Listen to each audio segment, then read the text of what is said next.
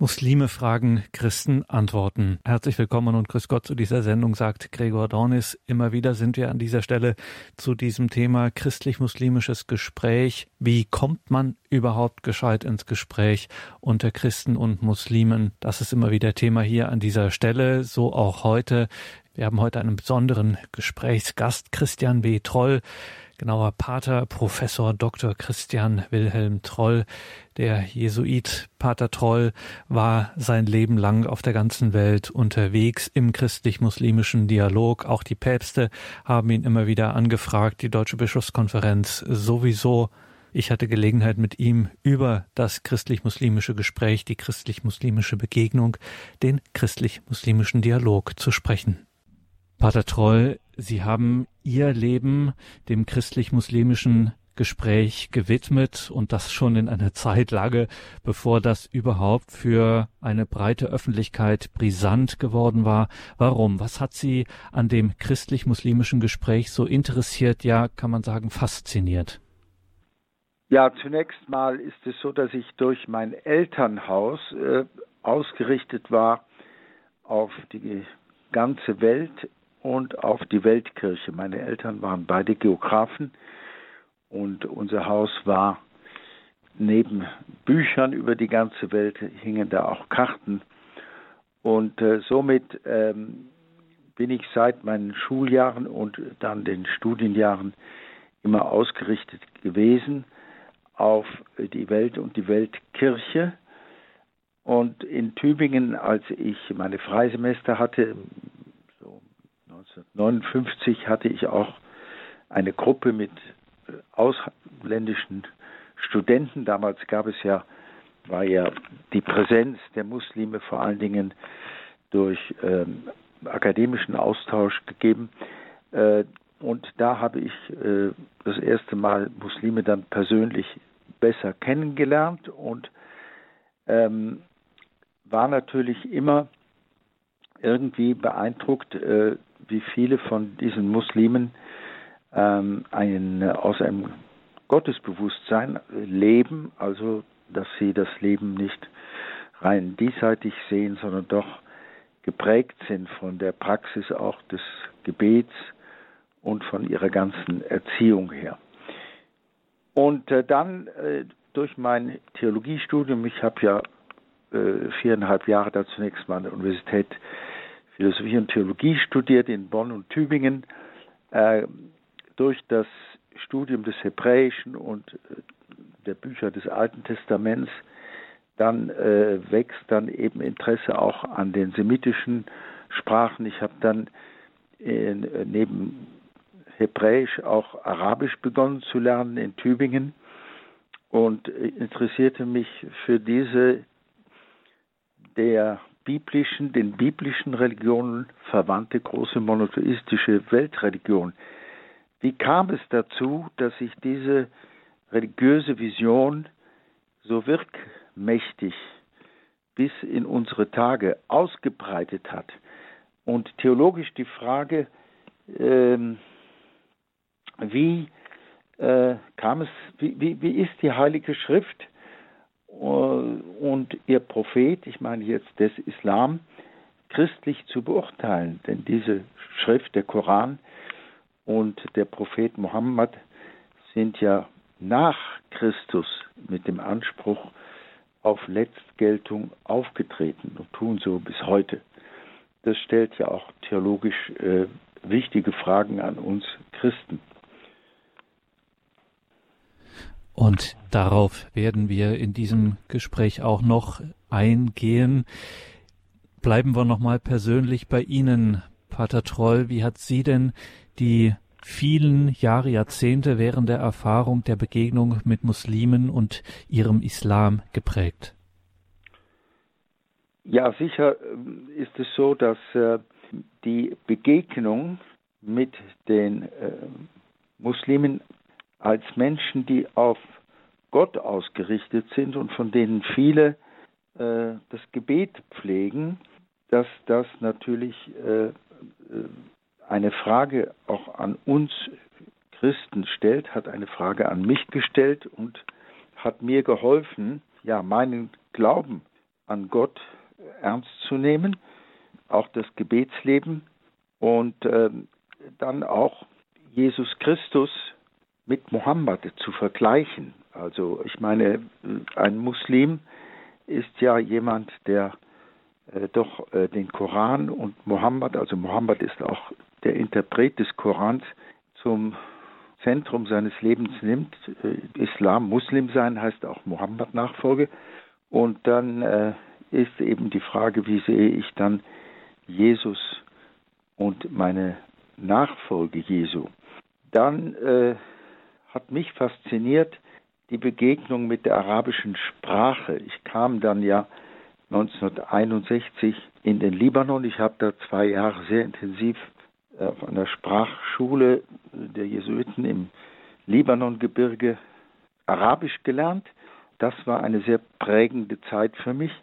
Und diese Begegnung mit der arabischen Sprache, der Sprache des Korans, wir hatten sehr gute Lehrer, also Franzosen, äh, französische Jesuiten, die ganz hervorragende Kenntnisse hatten des Arabischen und wir hatten natürlich auch libanesische, arabische Lehrer.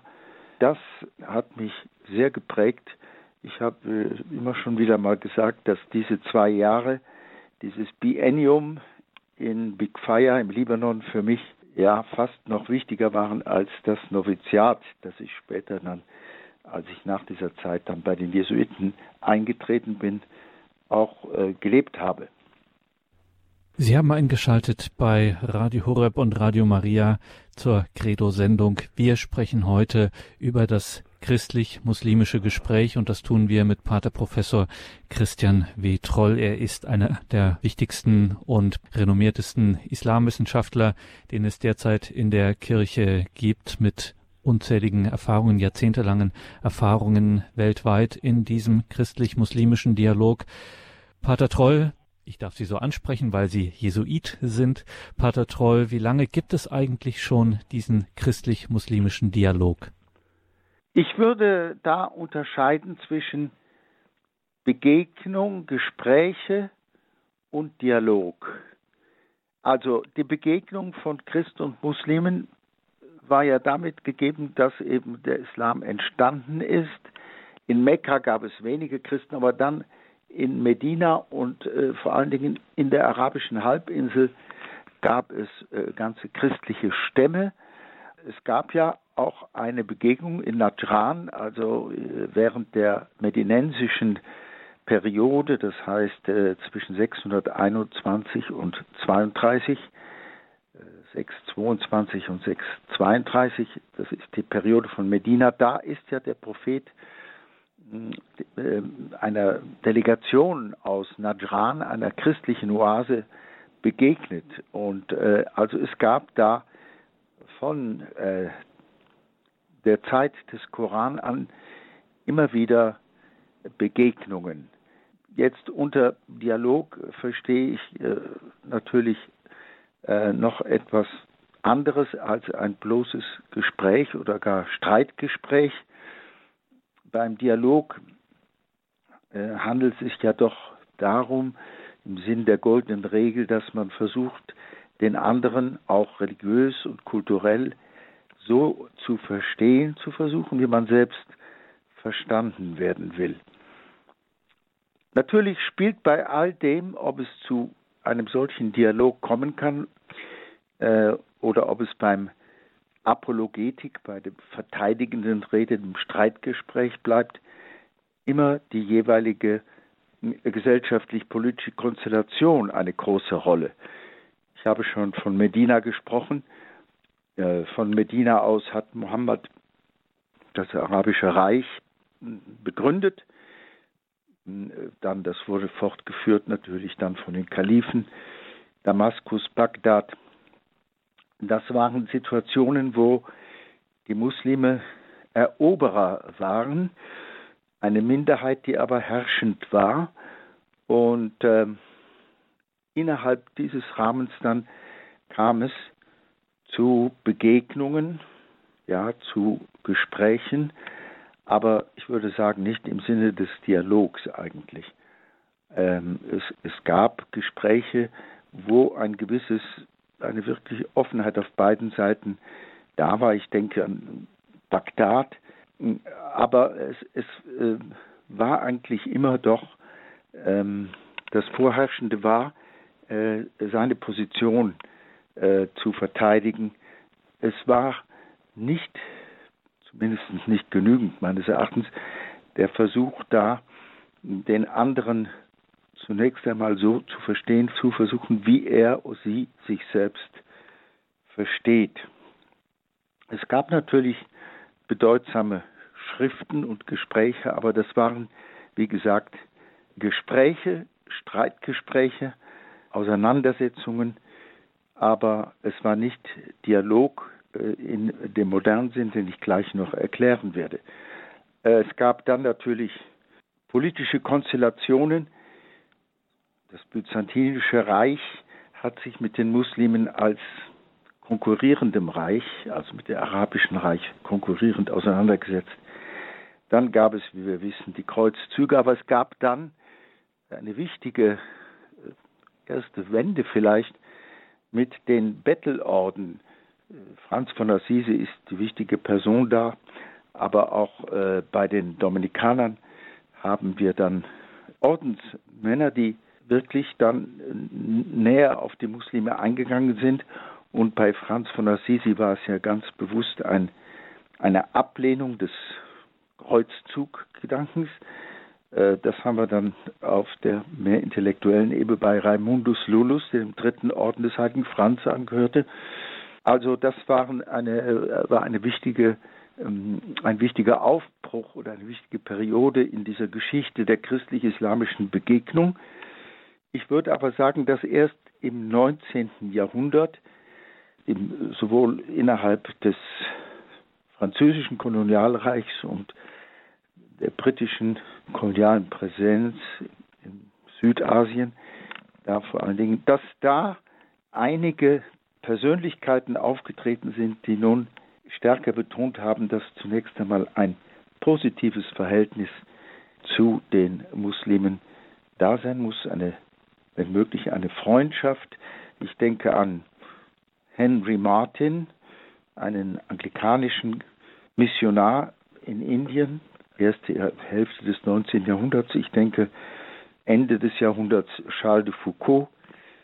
Und dann kommen im 20. Jahrhundert die Pioniere eines neuen, auch katholischen Denkens, aber es gab es auch unter den evangelischen Christen.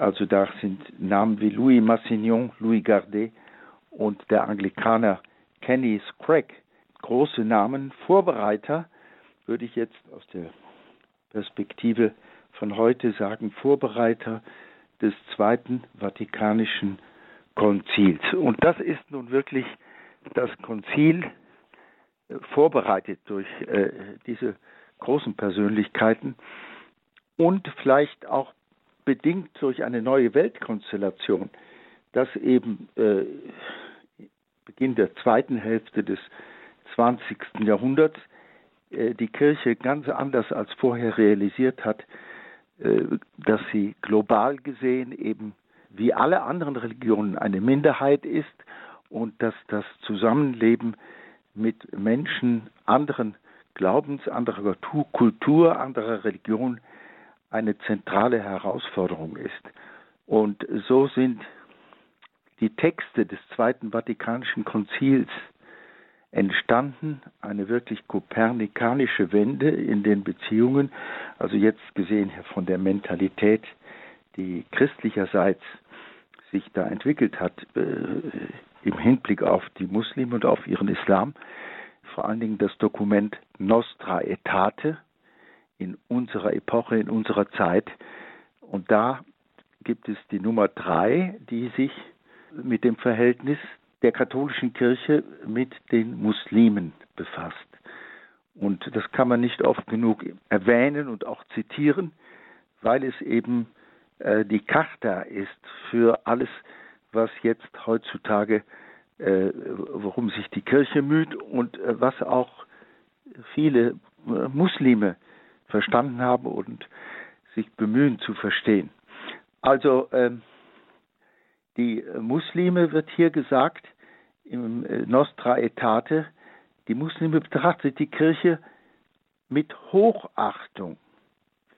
Das ist einmalig da in der Kirchengeschichte, dass die Kirche als Ganze offiziell von den Muslimen mit Hochachtung spricht und äh, fährt dann fort.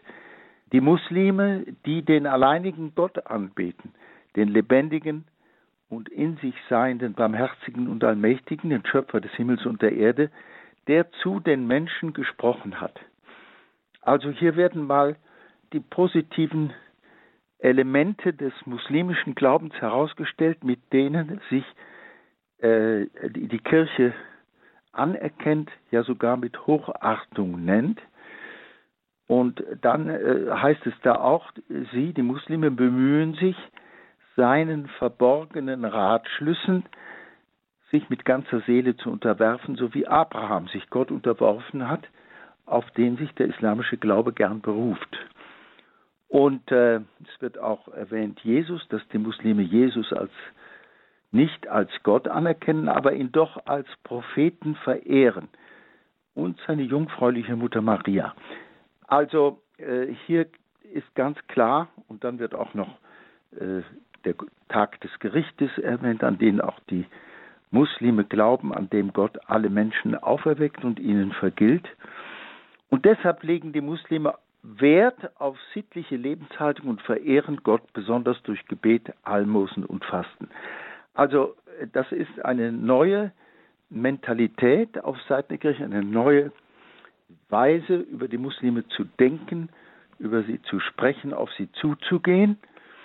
Und im zweiten Paragraphen dieser wichtigen Nummer 3 von Nostra Aetate heißt es dann, dass obwohl es im Lauf der Jahrhunderte zu manchen Zwistigkeiten und Feindschaften zwischen Christen und Muslimen kam, ermahnt die heilige Synode alle, das Vergangene beiseite zu lassen, sich aufrichtig um gegenseitiges Verstehen zu bemühen und gemeinsam einzutreten für Schutz und Förderung der sozialen Gerechtigkeit, der sittlichen Güter und nicht zuletzt des Friedens und der Freiheit für alle Menschen. Das ist also eine, ein Aufruf zum gemeinsamen Handeln, überall dort, wo es angesagt ist und möglich ist. Ja, das ist äh, Nostra Aetate und dann gibt es auch noch einen anderen wichtigen eine wichtige Aussage in einem anderen Dokument des Konzils, dem Dokument über die Kirche, Lumen Gentium, Licht der Völker. Da sagt das Konzil, dass äh, der Heilswille Gottes auch die, welche den Schöpfer anerkennen, unter ihnen besonders die Muslime, umfasst, die sich zum Glauben Abrahams bekennen und mit uns den einen Gott anbeten. Sagt nicht, dass wir das gleiche Gottesbild haben, aber mit uns den einen Gott, den einen Ursprung und das eine Ziel des gesamten geschaffenen Universums und Lebens, den bekennen, den äh, beten Muslime und Christen an, den Barmherzigen, der die Menschen am jüngsten Tag richten wird. Also das sind, äh, das sind ganz wichtige ähm, Elemente, Prinzipien, Grundlinien, die äh, das, ähm, den Dialog in der, äh, den Dialog jetzt eigentlich begründet haben und äh, die die Grundlage für alle weiteren äh, dialogischen ähm, Beziehungen zu den Muslimen äh, darstellen. Man könnte jetzt, es gibt ja ganze dicken Band nur der offiziellen Aussagen der Kirche und der Päpste auf ihren Reisen in, Mus in muslimisch mehrheitliche Länder, auch in andere Länder, wo die Muslime und Christen gemeinsam Minderheit sind. Also es gibt unendlich viele Texte und äh, äh, Ereignisse jetzt seit dem Zweiten Vatikanischen Konzil, die den Dialog in, in diesem Sinne, im vollen Sinne, ähm, äh, begründet haben und, und jetzt dann weitergeführt haben. ich würde äh, so sagen, ähm, dass äh, mit dem Dialog würde ich bezeichnen, das Gesamt der positiven und konstruktiven Beziehungen mit Personen und Gemeinschaften verschiedenen Glaubens, damit sie lernen, sich gegenseitig zu bereichern, während man gleichzeitig der Wahrheit gehorcht und die Freiheit eines jeden respektiert. Der Dialog als Zeugnis für und Vertiefung der jeweiligen eigenen Glaubensüberzeugungen, das ist äh, wichtig. Also ein gegenseitiges Zeugnis. Ich habe hier ein Büchlein geschrieben, Zeugnis trifft auf Zeugnis. Der christlich-muslimische Dialog, das christlich-muslimische Gespräch, das beschäftigt uns in dieser Sendung. Wir sind verbunden mit einem, der sich damit nun wirklich allerbestens auskennt. Jesuitenpater Professor Dr. Christian W. Troll, sein ganzes Leben, nicht nur sein akademisches, auch sein persönliches, sein priesterliches Leben, sein Leben im Dienst der Kirche ist diesem Dialog, diesem Gespräch zwischen Christen und Musliminnen und Muslimen gewidmet. Bleiben wir mal, Sie haben einen Unterschied gemacht, Pater Troll, zwischen Dialog und Gespräch. Bleiben wir mal bei dem Begriff Gespräch. Mhm. Dieses Gespräch unter Christen, unter Muslimen miteinander. Was sind denn Ihrer Ansicht nach die Chancen eines solchen Gesprächs? Ja, also ich ähm, möchte zu dem, was ich vorher gesagt habe, eben in diesem Sinne hinzufügen, dass es eben notwendige Grundlagen und Bedingungen äh, für einen echten äh, religiösen Austausch, für ein dialogisches Gespräch gibt.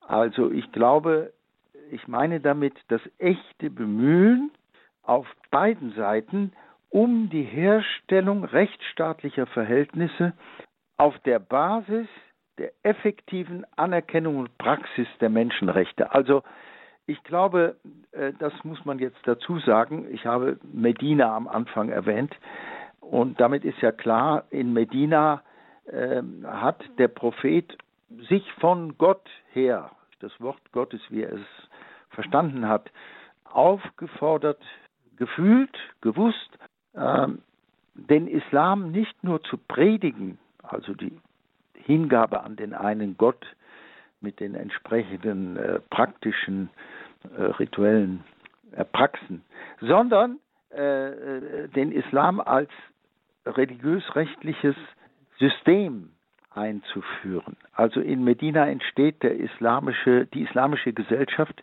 die von dem islamischen Recht gestaltete, das islamische Gerecht geht zurück auf die Botschaft des Koran, das vom islamischen Recht gestaltete Gemeinwesen, ja, das wird zum islamischen Staat.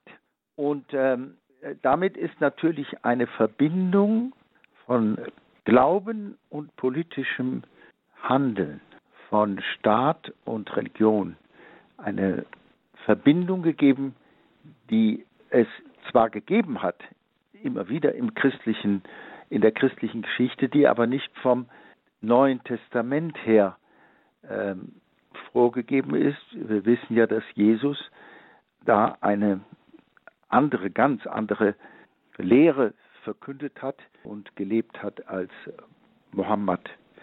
Und äh, deshalb äh, heute, für, wenn man heute wirklich den Dialog weltweit fördern will, dann muss man, kommt man nicht darum herum, auf beiden Seiten immer wieder selbstkritisch zu fragen, wie weit man bereit ist, die Menschenrechte, rechtsstaatliche Verhältnisse nicht nur zu loben oder äh, darüber zu sprechen, sondern sie in dem gesellschaftlichen Leben umzusetzen. Und äh, da gibt es äh, enorme Hindernisse, äh, natürlich äh, für den Dialog in all den Gesellschaften, in denen die Menschenrechte äh, nicht voll und ganz anerkannt werden. Das äh, betrifft natürlich auch die christliche Seite. Auch wir haben dann auch die Verpflichtung, uns immer wieder zu fragen, wie weit wir ähm, diese Grundlage, die bei uns in unserem in Zentraleuropa, eben in Deutschland, durch das Grundgesetz gegeben ist, wie weit wir das glaubwürdig umsetzen. Also gerade auch was äh, Religionsfreiheit angeht. Da haben wir zu Recht dauernde äh, Diskussionen und aber es ist nun mal so, dass äh, ein großes Hindernis meines Erachtens für die Weiterentwicklung des Dialogs dann besteht, wenn eine Seite eben äh, diese Anerkennung, effektive Anerkennung der Menschenrechte und die Durchsetzung der rechtsstaatlichen Verhältnisse äh, äh, nicht ernst nimmt. Und äh, wir können ja nicht leugnen, dass es neben sehr bemerkenswerten äh, Dialogbegegnungen und dialogischen Texten eben in unserer Welt eben es gibt die Verfolgung der Christen im Namen äh, des Islam, also im Namen islamistischer Muslime. Äh, und das ist ja nicht, äh, das ist eine, ein weit verbreitetes Phänomen heute.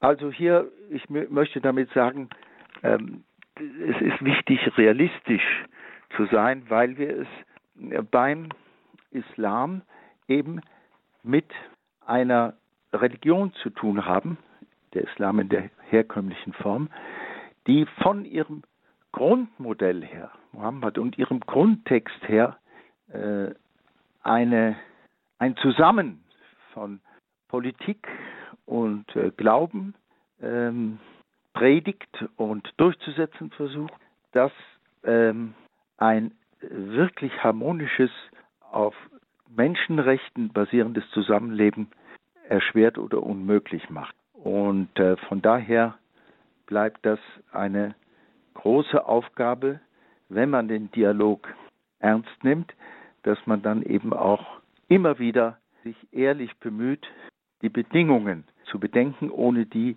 ein harmonisches und gerechtes und friedliches Zusammenleben nicht möglich sind. Deshalb sage ich, würde ich beim Dialog vor allen Dingen zwei Ebenen unterscheiden. Der eine ist im weitesten Sinn politischer Dialog.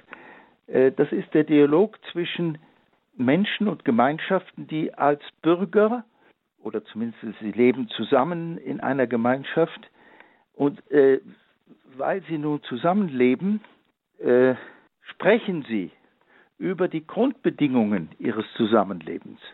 Dieser Dialog ist grundlegend. Ohne, äh, wenn wir nicht auf beiden Seiten sehen, dass man Gerechtigkeit, Anerkennung der Menschenrechte auf der Basis der Würde des Menschen, nicht auf der Basis von seinem Christsein oder Muslimsein, sondern seines Menschseins, ähm, ja, dass man da über die, die Basis und die Grundbedingungen spricht, die ein friedliches Leben erst ermöglichen. Und der Dialog, wie er meist dann sonst verstanden wird, das ist ja dann nicht der politische, sondern der religiöse Dialog. Den würde ich sagen, ist der Dialog des, der religiös und ethisch suchenden Gläubigen. Ähm, der hat besondere Voraussetzungen. Also ich kann natürlich auch den politischen Dialog nicht ohne gewisse Kenntnisse vorantreiben, aber wenn ich mich auf die Ebene des religiösen Dialogs begebe, dann äh, setzt das voraus, dass ich meine eigenen Glaubensüberzeugungen, die äh, Glaubenslehre meiner eigenen Religion kenne, äh, zum gewissen Grad jedenfalls, und auch die Glaubenslehren der anderen. Und äh, ohne diese Grundkenntnisse wird es sehr schwer sein, ja unmöglich, einen fruchtbaren religiösen Dialog zu führen. Und dann werden wir mal ganz konkret, Pater Troll, wenn ich jetzt als einfacher Christ mhm. der ich ja in meinem Umfeld, in meiner Nachbarschaft, auf meiner Arbeit, vielleicht ähm, heiratet auch die Tochter oder Enkelin einen Muslim oder andersherum eine Muslima. Jetzt, worauf muss ich jetzt denn aus Ihrer Sicht und mit Ihrer Erfahrung als einfacher Christ besonders achten, wenn ich mich tatsächlich auf einen solchen Austausch einlasse und jetzt nicht einfach das so beiseite schiebe, sondern mich auch durchaus mal einlassen möchte auf ein Gespräch? Worauf muss ich besonders achten? Ja, ich habe ja schon angesprochen, dass es ohne gewisse Grundkenntnisse nicht geht. Äh, wie eigne ich mir die Grundkenntnisse an?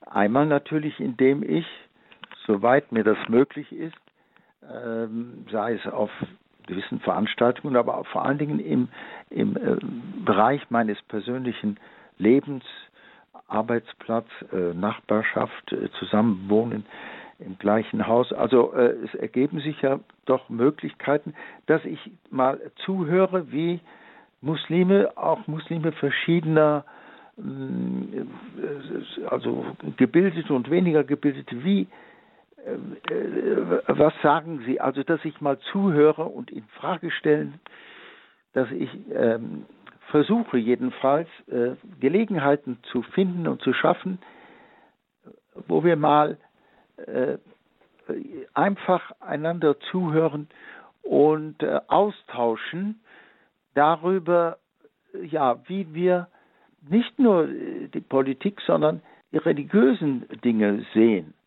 Ich habe äh, zum Beispiel mit muslimischen Freunden äh, sehr schöne Gespräche gehabt. Zum Teil habe ich sie auch veröffentlicht über äh, das Gebet, das Familienleben, über einfach über Dinge, die uns geistlich und religiös wichtig sind. Das ist das eine, also im, durch Zuhören im Gespräch und Austausch. Aber es gibt auch sehr gute, nicht komplizierte Publikationen, zum Beispiel, ich habe ein Büchlein geschrieben beim Topos, Topos Büchern, ähm, Muslime fragen, Christen antworten. Da habe ich einfach mal die Hauptfragen, die Muslime Christen stellen, wenn es zum Gespräch kommt, mal aufgelistet. Und äh, im ersten Teil jedes Kapitels habe ich dann ähm, versucht, die muslimische Sicht äh, zu diesen Dingen, also meinetwegen Ehe und Familie, äh, Prophetentum, die Propheten, äh, das Bild Gottes, habe ich erstmal dargestellt, äh, die muslimische Sicht, und ganz konkret angefangen jedes Kapitel mit den Fragen, wie sie formuliert werden von Muslimen, wenn sie mit Christen sprechen. Und dann habe ich im zweiten Teil jedes Kapitels äh, versucht darzustellen, wie äh, was sagt der christliche Glaube zu diesen Fragen, die die Muslime stellen und dann im letzten Teil, wie könnte man im Gespräch darüber sprechen? Also wie könnte man das in ein Gespräch bringen, diese theologische Sicht? Ähm, Publikationen, es gibt, ich habe andere Sachen geschrieben, Zeugnis trifft auf Zeugnis, also dass wir mal verstehen, was ist denn das Zeugnis, das der religiöse Muslim geben will? Und worin besteht das Zeugnis, das wir Christen geben? Und wie sieht das Zeugnis aus, wie wird, kann man das formulieren, wenn es im Hinblick auf das muslimische Zeugnis dann äh, explizit also, äh, formuliert wird ein kleines Bändchen habe ich auch geschrieben, Christ als Christ dem Islam begegnen.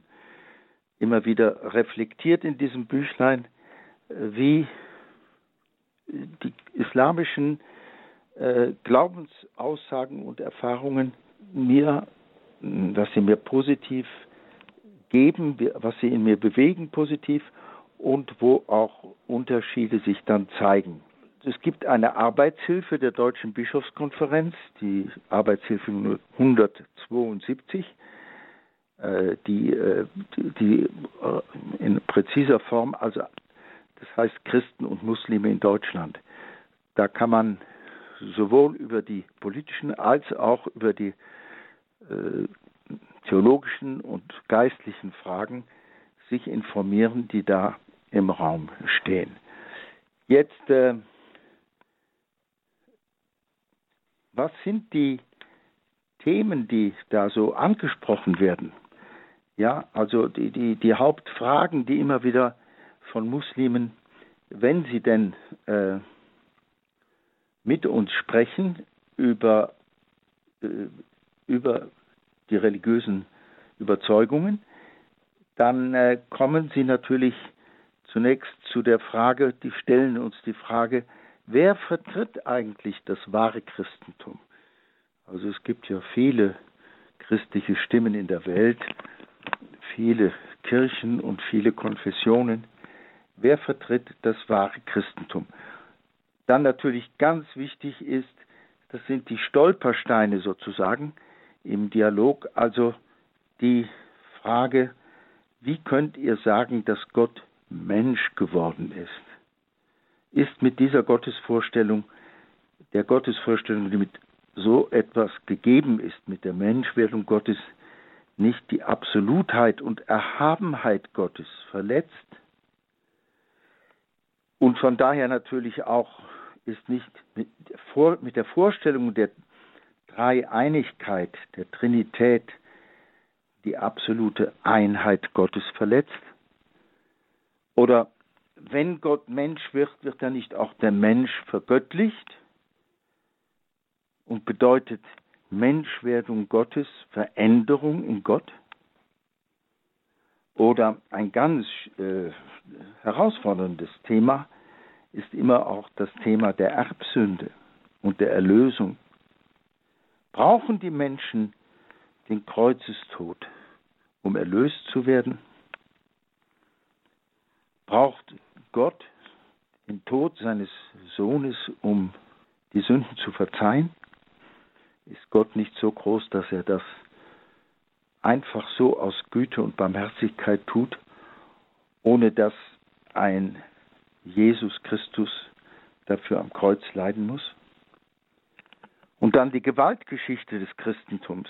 Es gibt ja nicht nur Gewalt seitens der Islamisten, sondern die Gewaltstellen in der Bibel, vor allen Dingen im Alten Testament, äh, dann die Gewalttaten in der Geschichte des Christentums, Kreuzzüge, Inquisition, Kolonialismus. Ja, das sind so Themen, die dann bei einem tieferen, ehrlichen Gespräch auf den Tisch kommen. Und Hilfen dazu im Gespräch gibt es, wie schon erwähnt, in den Büchern unseres heutigen Gastes, Pater Professor Christian W. Troll, und natürlich auch, muss man auch sagen, für die internetaffinen Hörerinnen und Hörer hier auf der Website antworten an muslime.de, antworten an Muslime in einem Wort.de. Auch da kann man sich informieren. Gleich sprechen wir noch weiter mit einem kleinen Ausblick, machen vorher eine kurze Musik und sprechen dann weiter mit Pater Christian Troll.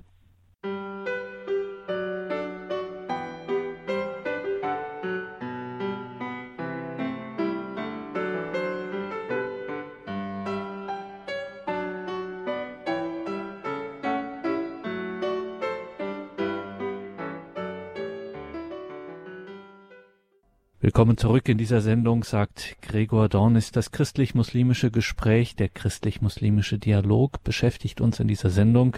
Wir freuen uns, dass wir jemanden gewinnen konnten, dessen ganzes Leben diesem Dialog, diesem Gespräch, dieser Begegnung gewidmet ist. Der Jesuit, Pater Professor Christian W. Troll, international sein ganzes Leben an vielen Stationen in dieser Welt, gerade auch in muslimischen Ländern, war er lange Jahre und hat dort sowohl akademisch als auch persönlich, als auch eben in seinem Leben als Priester Erfahrungen gesammelt und war hier wirksam. Jetzt Pater Troll, wenn Ihnen ein wirklich echt suchender Muslim, eine echt suchende Muslima die Frage stellt, was denn jetzt der entscheidende Unterschied zwischen muslimischer und christlicher Glaubenslehre sei.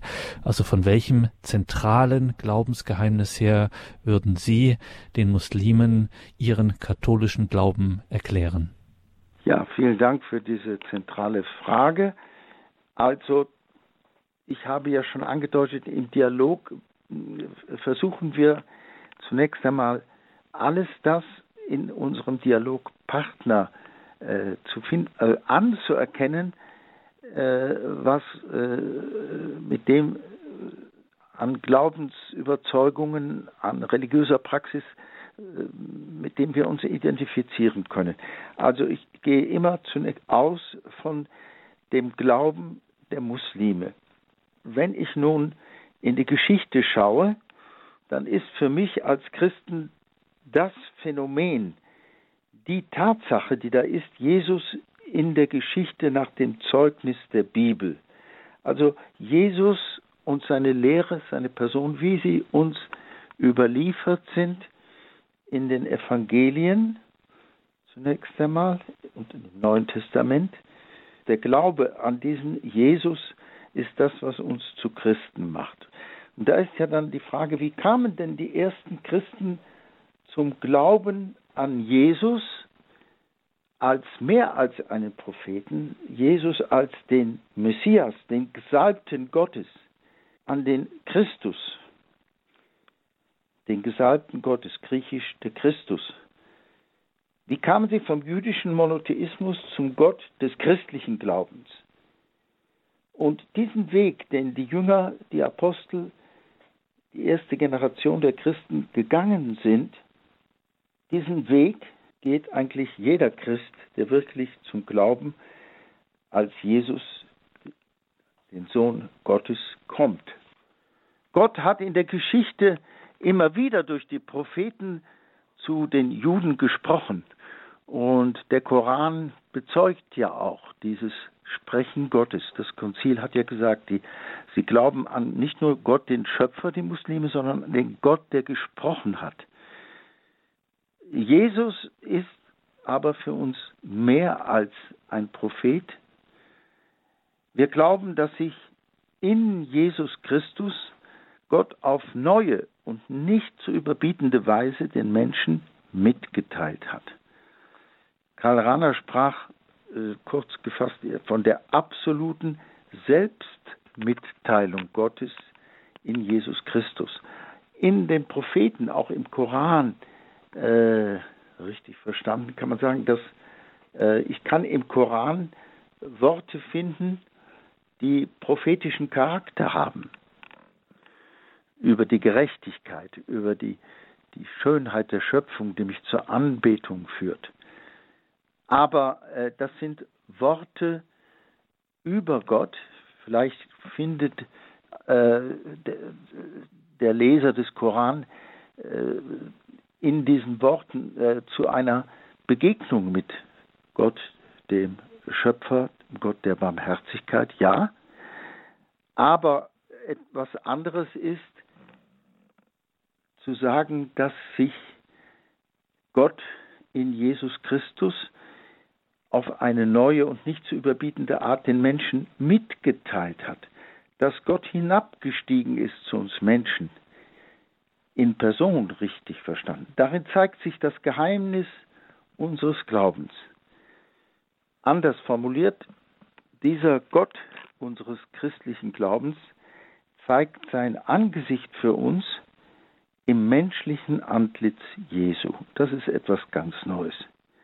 Und wir kennen dieses, wir lernen es als Christen immer besser kennen, dieses Antlitz Jesu, die Weise Jesu zu denken, zu handeln, bis hin zum gewaltlosen Leiden, Hinnahme des Leidens, Hinnahme des Todes am Kreuz hinein in das neue Leben der Auferstehung. In diesem Menschen Jesus leuchtet mir das barmherzige Antlitz Gottes entgegen. In diesem Menschen begegnet mir Gott auf eine einmalige, und einzigartige Weise. Dieser Gott in Jesus Christus bleibt Geheimnis, aber das Geheimnis hat sich uns geoffenbart und wir haben ja dazu durch die Auferstehung und Geistsendung äh, das neue Leben erhalten, das uns ermöglicht, in dieses Geheimnis immer tiefer hineinzuwachsen. Jetzt gibt es noch eine, also das ist der Ausgang davon, ja, Gott hat die Welt geschaffen. Ja, Gott hat gesprochen durch die Propheten, aber es gab eben diese Geschichte der Zurückweisung Gottes immer wieder, diese Hartnäckigkeit der Sünde. Wir kennen das Gleichnis vom, vom äh, Besitzer des Weingartens, des Winzers, der seine Knechte schickt, um sein Geld einzutreiben und die Knechte stehen für die Propheten, sie werden äh, geschlagen, getötet und am Schluss sendet dieser Besitzer des Weinberges seinen eigenen geliebten Sohn. Ihn werden sie doch nicht umbringen, heißt es da. Ja, aber dieser Sohn, der da gesandt wurde, das ist für uns Jesus Christus. Ähm, und der jetzt, äh, ja, er wird getötet, aber er bringt dann, er, er spricht nicht nur über, sondern er bringt als der Auferstandene und der, der Geber des Geistes, bringt er das neue Leben, schafft er unsere Herzen neu. Er macht es uns überhaupt erst möglich, die Sünde zu überwinden. Ich möchte anfügen eine Reflexion der christlich-arabischen Theologen. Es gab ja im 9., 10. Jahrhundert, aber auch noch später, hervorragende christliche Theologen, die in der arabischen Sprache gedacht und geschrieben haben. Sie haben das so äh, erklärt. Sie haben gesagt, Gott schafft das Universum und den Menschen, denn Gott ist der Geber alles Guten, Al-Jabbat, der Geber alles Guten. Durch Reflexion erkenne ich, Gott ist der Geber des Guten, par excellence, wenn ich auf die Schöpfung schaue, auf die Führung, die Gott uns durch die Propheten gegeben hat. Gott ergreift die Initiative und sucht den Menschen in der Geschichte, sucht ihn ohne Unterlass. Und jetzt ist das Christliche nicht, dass wir einen Menschen da vergöttlicht haben, wie manche Muslime das vielleicht missverstehen, sondern wir sagen ja, darin besteht die Liebe Gottes, nicht, dass wir Gott geliebt haben, sondern dass er uns geliebt und seinen Sohn als Sühne für unsere Sünden gesandt hat. Wenn Gott Gott ist, so denken die arabischen Theologen, wenn Gott der Geber schlechthin ist, dann wird er den Menschen nicht weniger geben als sich selbst. Mit dieser Selbstgabe Gottes an uns schafft er uns neu im Heiligen Geist und das ist, was wir mit der Erlösung meinen, dass wir alles Gabe Gottes, dass wir von Gott gerechtfertigt erlöst werden, dass es uns möglich wird, obwohl wir da nur am Anfang sind, aber es wird uns wirklich ermöglicht, die Sünde zu bekämpfen und überwinden. Neuschaffung des Sünders im Heiligen Geist. Und mehr als sich selbst schenken kann niemand, auch Gott nicht. Und deshalb ist die Offenbarung in und durch und mit Jesus der Abschluss der Offenbarung. Wenn wir im Koran Wahrheiten finden, dann können wir die durchaus anerkennen, aber immer im Lichte der endgültigen Offenbarung der Fülle Gottes in Jesus Christus. Dann lassen Sie uns zum Ausklang dieser Sendung, Pater Troll, noch auf ein Thema kommen, was jetzt am Schluss auch durchaus mit durchschien, nämlich die Frage, wie ist das denn eigentlich mit unserem Zeugnis? Wir sind ja als Christen, ob jetzt ausgesprochen oder nicht, immer ja auch mit einem gewissen, ich sage jetzt das böse Wort, missionarischen Anspruch unterwegs. Wir wollen immer Menschen einladen zu dieser Begegnung mit Jesus Christus und ja mit dem, was in ihm offenbar wird. Wie ist denn das, wie sehen Sie denn das, dieses Verhältnis von Dialog und gleichzeitiger Einladung, Gespräch und in unserem Wortgebrauch Verkündigung? Ja, ich bin Ihnen dankbar für diese Frage. Sie hat mich auch schon seit langer Zeit immer wieder beschäftigt. Wir sind Gesandte, wie der Vater mich gesandt hat, so sende ich euch. Geht hinaus in die ganze Welt, verkündet die frohe Botschaft. Und der Muslim, wenn ein echter Muslim ist, der hat auch, den, er, weiß auch um den Auftrag von seinem Glauben her, die, die gute Botschaft, die Bushra, die gute Botschaft der Einheit Gottes und der Barmherzigkeit Gottes, so wie äh, der Koran sie verkündet und sieht, zu äh, verbreiten. Also es gibt Zeugnis, trifft auf Zeugnis, es gibt das Zeugnis des muslimischen Gläubigen, der muslimischen gläubigen Gemeinschaften und der christlichen Gemeinschaften.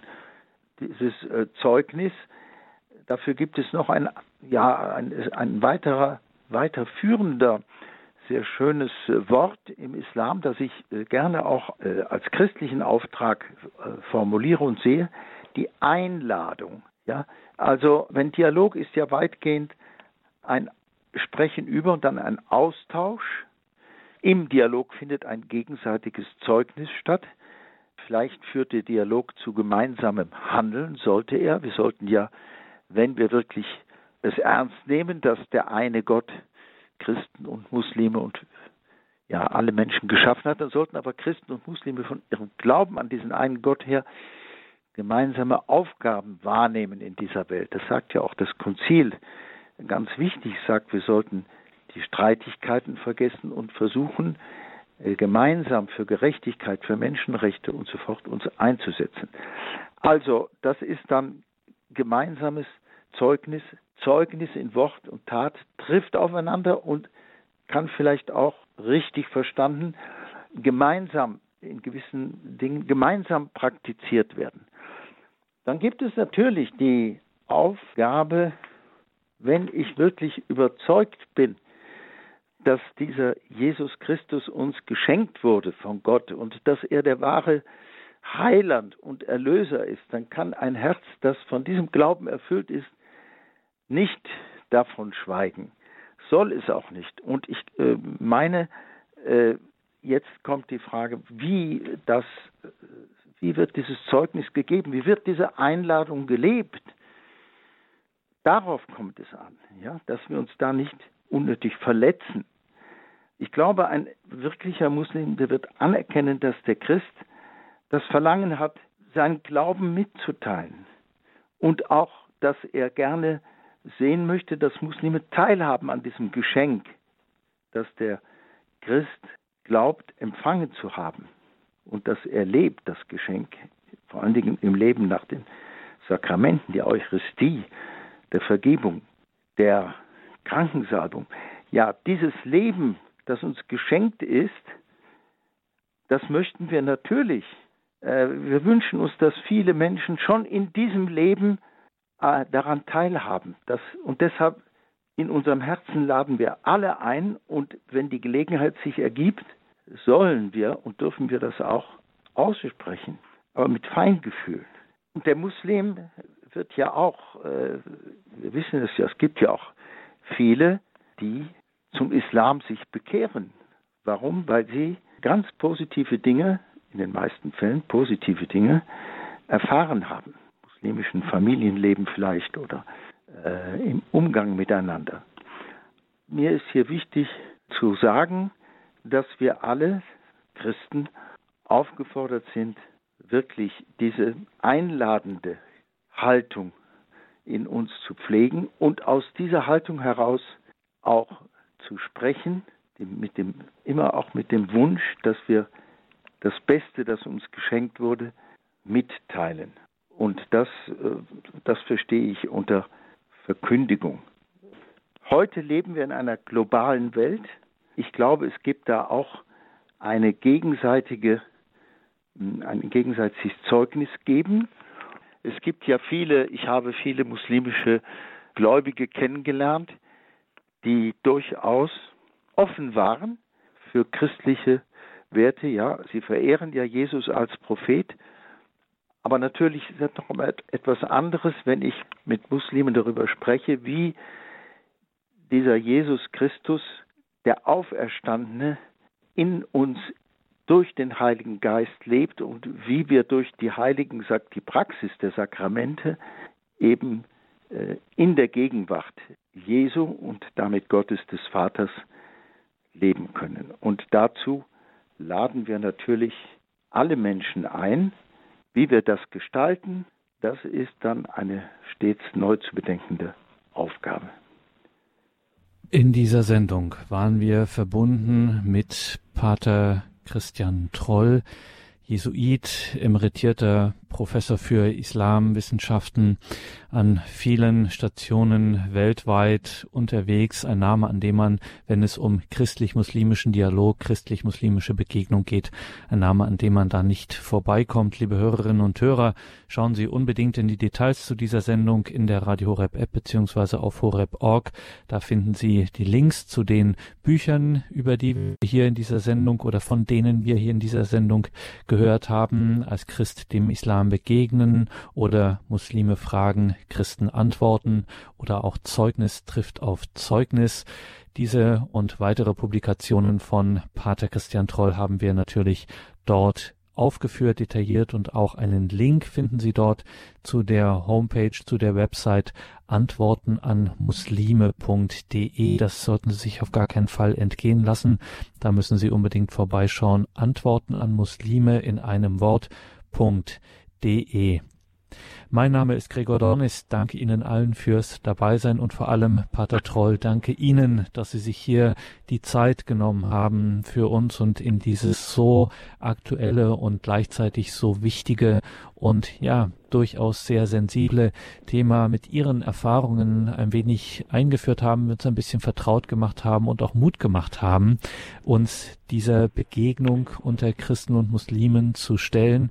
Sie sind ein geweihter Priester und so wagen wir es und so bitten wir Sie zum Ausklang dieser Sendung um den Segen. Guter Vater im Himmel, wir danken dir und preisen dich.